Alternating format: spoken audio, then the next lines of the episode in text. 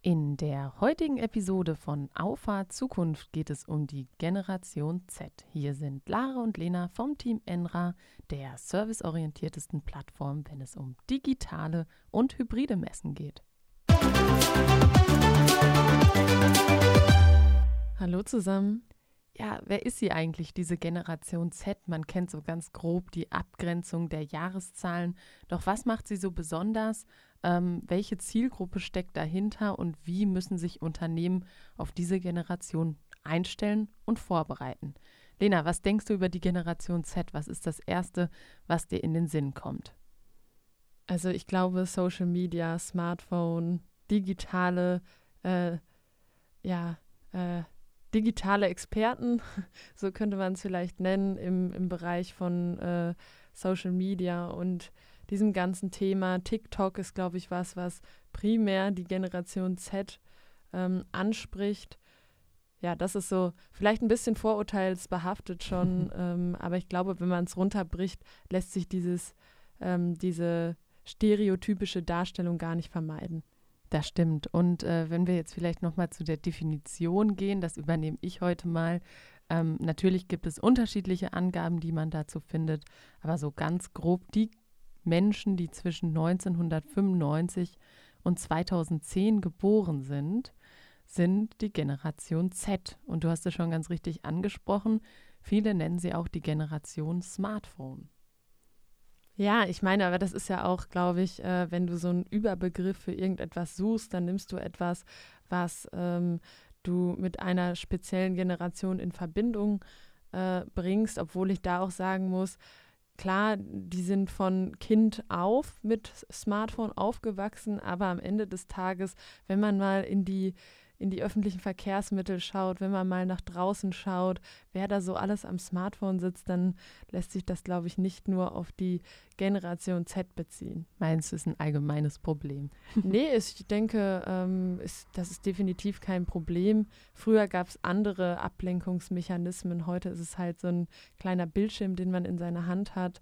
Früher war es vielleicht die Zeitung. Also ähm, ich glaube, der größte Unterschied ist, dass die Generation tendenziell das vorher nicht mehr kennt. Genau, also es gibt keinen Vergleichszeitraum, wo man genau. einfach mal bei Freunden geklingelt hat und gefragt hat, ob jemand Zeit hat zum Spielen. Oder bei sowas komisches wie ein Haustelefon. Ja, dass man die Nummern auch noch, genau. noch kannte. Ja, ich möchte in der heutigen Folge eigentlich auf zwei Bereiche für diese Generation eingehen. Und zwar auf der einen Seite, ähm, wie gewinne ich die Generation Z als Kundengruppe? Und auf der anderen Seite, was brauchen Menschen aus der Generation Z im Arbeitsleben? Also wie begeistere ich die für mein Unternehmen? Und ähm, ich fange jetzt einfach mal mit dem ersten Punkt an, äh, Kundengruppe. Generation Z fordert maximale Flexibilität. Das macht sich auch in Produkten erkennbar. Ähm, warum gibt es Carsharing? Na klar, das hat auch nachhaltige Aspekte, aber das ist zum Beispiel etwas, was auf die Generation Z total ausgerichtet ist, weil man braucht nicht mehr diese Verpflichtung eines eigenen Autos übernehmen, sondern kann einfach bei Bedarf sich das Auto ausleihen. Ja, ich glaube, es ist so ein bisschen das Streben nach, die Vorteile genießen, ohne die Nachteile zu haben. Ne? Und äh, ein eigenes Auto ist natürlich auch immer mit Arbeit verbunden. Und wenn man es natürlich sich einfach nur ausleiht, dann ähm, hat man diese Nachteile ja in dem Sinne nicht, weil da kümmert sich ja dann der Dienstleister drum. Ich denke, das Wort, das an dieser Stelle passt, ist Unverbindlichkeit. Ja, keine, also keine, keine Bindung ja. äh, an etwas, was einen vielleicht langfristig gar nicht mehr zusagt. Ich glaube auch, das ist so ein bisschen dieses, äh, das Problem, äh, sich nicht festlegen zu wollen, wenn man es ja. Problem ne nennen möchte. Eigenschaft. Ähm, das ist eine Eigenschaft. In meinen Augen ist das problematisch, ja, aber sehe ich ähnlich. Ähm, äh, es ist, ähm, glaube ich, einfach auch dieses unheimliche Streben nach Freiheit, dass man am besten nur auf sich selbst hören muss und ähm, da ähm, ja, sind solche Geschäftsmodelle natürlich optimal, weil eben die Vorteile genutzt werden können, ohne irgendwelche Nachteile mit sich zu ziehen. Auf jeden Fall so dieses möglichst lange alle Optionen offen lassen und äh, ja, diese Unverbindlichkeit sich einfach beibehalten. Ein weiterer Punkt, was für die Generation Z viel, viel wichtiger ist, noch viel wichtiger als für alle anderen Generationen, ist dieser Bereich Erfahrungsberichte. Wie, welche Erfahrungen haben andere gemacht? Ne? Vor dem Kauf eines Produktes möchte man wissen, wer hat das schon mal benutzt ähm, und einfach eine authentische Meinung einholen, um eben so die ähm, mithilfe von Rezensionen, mithilfe von Bewertungen einen besseren Überblick zum Unternehmen zu bekommen. Ja, also ich glaube, das äh, rührt auch so ein bisschen daher, dass man durch äh, YouTube und ähm, andere Videoplattformen es einfach gewohnt ist, dass Leute oder Menschen, die man kennt und mit denen man irgendwie, äh, die man noch nie äh, live gesehen hat wahrscheinlich, aber mit denen man sich trotzdem verbunden fühlt, weil sie ihr Leben ziemlich öffentlich auf den sozialen Netzwerken teilen. Und wenn die Empfehlungen aussprechen, dann sind die meistens ziemlich äh, maßgeblich für den Entscheidungsprozess. Und äh, da ist man es ja auch gewohnt, dass Leute vorher schon mal irgendwas ausprobiert haben und das, bevor man selber irgendwie ja, äh, ins Fettnäpfchen tritt, gucken kann, ob das nicht schon anderen vorher passiert ist und das dann vermeiden kann. Auf jeden Fall. Und manchmal, das fällt mir auch auf, wenn du Pech hast, dann ist ein YouTube-Video informativer als ein Besuch im Fachgeschäft. Also wenn du eine schlechte Verkäuferin, einen schlechten Verkäufer erwischt, der vielleicht gerade gar nichts mit dem Produkt so wirklich am Hut hat, ähm, ist es manchmal schlechter als ein YouTube-Video, was gut recherchiert ist. Es liegt aber natürlich auch daran, weil man sich bei einem Video viel, viel besser darauf vorbereiten kann und einfach alles gut aufbauen kann. Ja, und du kannst halt im Nachhinein auch sagen, nee, da kommt es noch nicht so rüber, das mache ich nochmal. Ne? Das ist halt der Unterschied zwischen On-Demand und Real Life.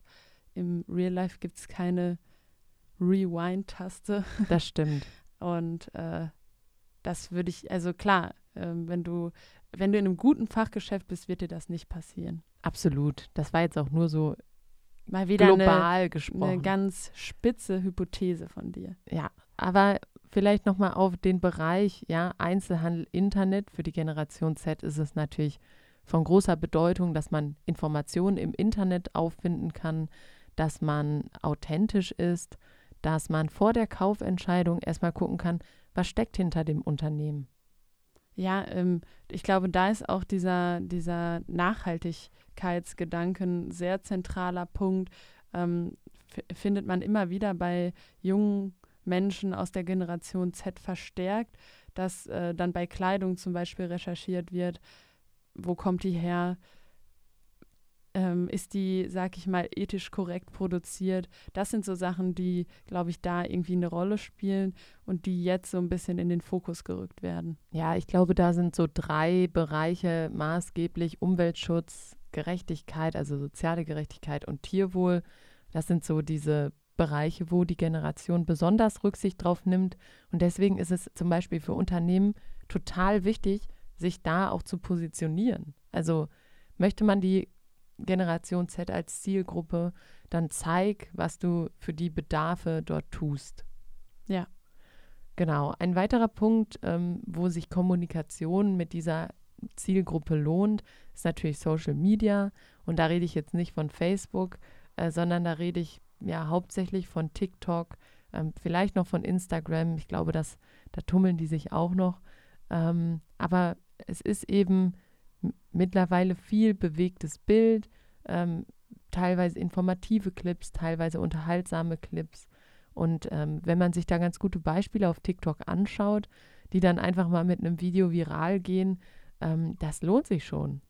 Das lohnt sich auf jeden Fall. Ist natürlich für diejenigen, die dann äh, äh, dafür verantwortlich sind, diese Zielgruppe über TikTok anzusprechen, auch echt schwer, weil ich würde mal behaupten, dass wir alterstechnisch wahrscheinlich gar nicht so weit davon weg sind und trotzdem, ähm, ja, und trotzdem fällt es mir manchmal schwer, äh, sich darauf einzulassen. Ich meine, es gibt viele gute Beispiele und ich war auch schon, ähm, also ich habe dem Thema TikTok auch äh, mal ziemlich lange Zeit, ähm, ja, ein bisschen Zeit geschenkt und trotzdem ist es irgendwie dann natürlich erstmal eine Umstellung, wo man sich darauf einstellen muss, auch als gerade als Unternehmen. Ich meine, als Privatperson ist es ja auch immer noch mal ein bisschen was anderes, wenn man da unterhaltsame oder Themen unterhaltsam rüberbringt. Aber als Unternehmen ist es immer ein ja, Drahtseilakt. Ja.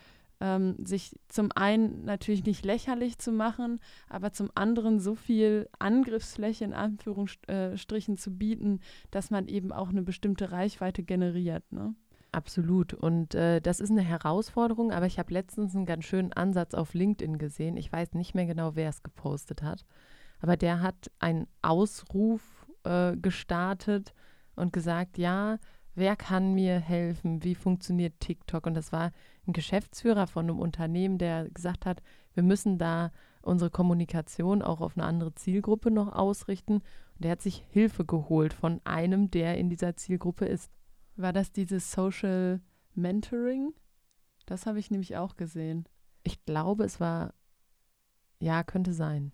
Ja, an sich ist das ein guter Ansatz zu sagen, äh, sich einfach mit jemandem aus der äh, entsprechenden Zielgruppe dann auch äh, äh, dann einen Ansatz zu erarbeiten, ganz klar. Trotzdem ist es nach wie vor schwer, weil derjenige wird ja, wird klare Vorstellungen haben und da musst du aber als Geschäftsführer oder als Entscheider, musst du natürlich für dich äh, sagen, ob du ähm, dein Unternehmen damit äh, richtig repräsentiert äh, findest. Na klar, das sind immer sehr individuelle Entscheidungen. Ja, das, auf jeden da Fall. gebe ich dir recht. Aber es lohnt sich mal darüber nachzudenken. Das streite ich absolut nicht ab. Ja, das Thema Heimat bei der Generation Z natürlich auch ein Thema, aber nicht mehr so viel ein Ort, sondern ein Gefühl. Ja, also Ja, okay. ja, glaube ich sofort. Und ich meine, es ist ja auch etwas, was wir äh, im Vorhinein recherchiert haben. Ähm, Heimat ist, ähm, ist natürlich für jeden, jeden, jedes Individuum irgendwo äh, wichtig. Und ähm, ich glaube, für die ältere Generation ist es schon das Zuhause, vielleicht das Eigenheim oder das, äh, äh, die, die Wohnung, wo man schon jahrzehntelang drin wohnt. Und das ist, glaube ich, ein Konzept, was für die Generation Z äh, nicht mehr annehmbar ist. Ähm, da ist es vielleicht wichtiger, dass man äh, gute Erinnerungen an äh, bestimmten Orten hat und dadurch eben ein äh, Heimatsgefühl ähm, ja, kreiert. Ja, wobei da kann ich auch irgendwo, da bin ich d'accord. Also würde ich auch sagen, ich kann mir auch nicht vorstellen, dass man zehn Jahre in dem gleichen Umfeld wohnt. Nee, ich habe das ja auch nicht wertend gesagt, aber ich äh, ähm, kann mir schon vorstellen, dass es für gerade für die jungen Leute so zutrifft, weil ähm, ja, wie du schon sagst, ähm, so einen rationalen Grund, das an ein bestimmtes Fleckchen Erde zu binden, ist ja eigentlich auch ähm, gar nicht nötig, weil am Ende des Tages ist es wichtig, dass man sich dort, wo man ist, wohlfühlt und dieses Gefühl vermittelt dir dann auch das Heimatgefühl. Ja, absolut. Und was ich auch noch spannend finde, wenn man dann in die Wohnungen der Generation Z schaut, ich meine, die sind ja auch teilweise schon ausgezogen, so jung sind die ja auch nicht also mehr. 95, dass da äh, Ja gut, aber 2010 die Grenze, ich denke, Ja, die wohnen noch zu Hause. ist schon sehr mit elf. ist schon sehr weit gefasst, aber klar, der ältere Teil dieser Generation wird sicherlich zum Großteil schon das Haus verlassen haben. Ja, und äh, die Wohnungen sind ästhetisch, praktisch und ein Spiegel der eigenen äh, Eigenschaften. Das stimmt, aber das musst du jetzt konkretisieren. Ja, ich meine einfach nur, dass man äh, häufig dann in den Wohnungen ähm, ja sehr praktische Sachen sieht, aber die auf der anderen Seite auch einen gewissen Anspruch an Design haben, äh, langlebig sind, die man vielleicht auch noch mal mitnimmt, weil es ist Secondhand ist, ist da Secondhand, vielleicht ja. auch ein Begriff. auf jeden Fall. Also auf jeden Fall spannend und äh, da, mit dem Ding kann ich mich identifizieren. Jetzt vielleicht noch mal zu Generation Z als Bewerberzielgruppe. Ich glaube, das ist für Unternehmen, die jetzt kein Produkt haben, was äh, irgendwie die Generation Z ansprechen könnte, äh, viel entscheidender, weil natürlich das ist eine Problematik, äh, mit dem jedes Unternehmen konfrontiert ist, dass man eben die guten Leute finden muss und dass man generell äh, Menschen finden muss, die ähm, Lust auf das haben, was man macht und die Lust darauf haben, irgendwie äh, ihre Arbeit, äh, ihre Arbeitskraft dem Unternehmen zur Verfügung zu stellen. Also vielleicht eine Sache vorweg, dieser Konflikt oder dieser Generationenkonflikt entsteht eigentlich immer, wenn eine neue Generation Na auf klar. den Arbeitsmarkt kommt. Ne? Das ist nichts Neues.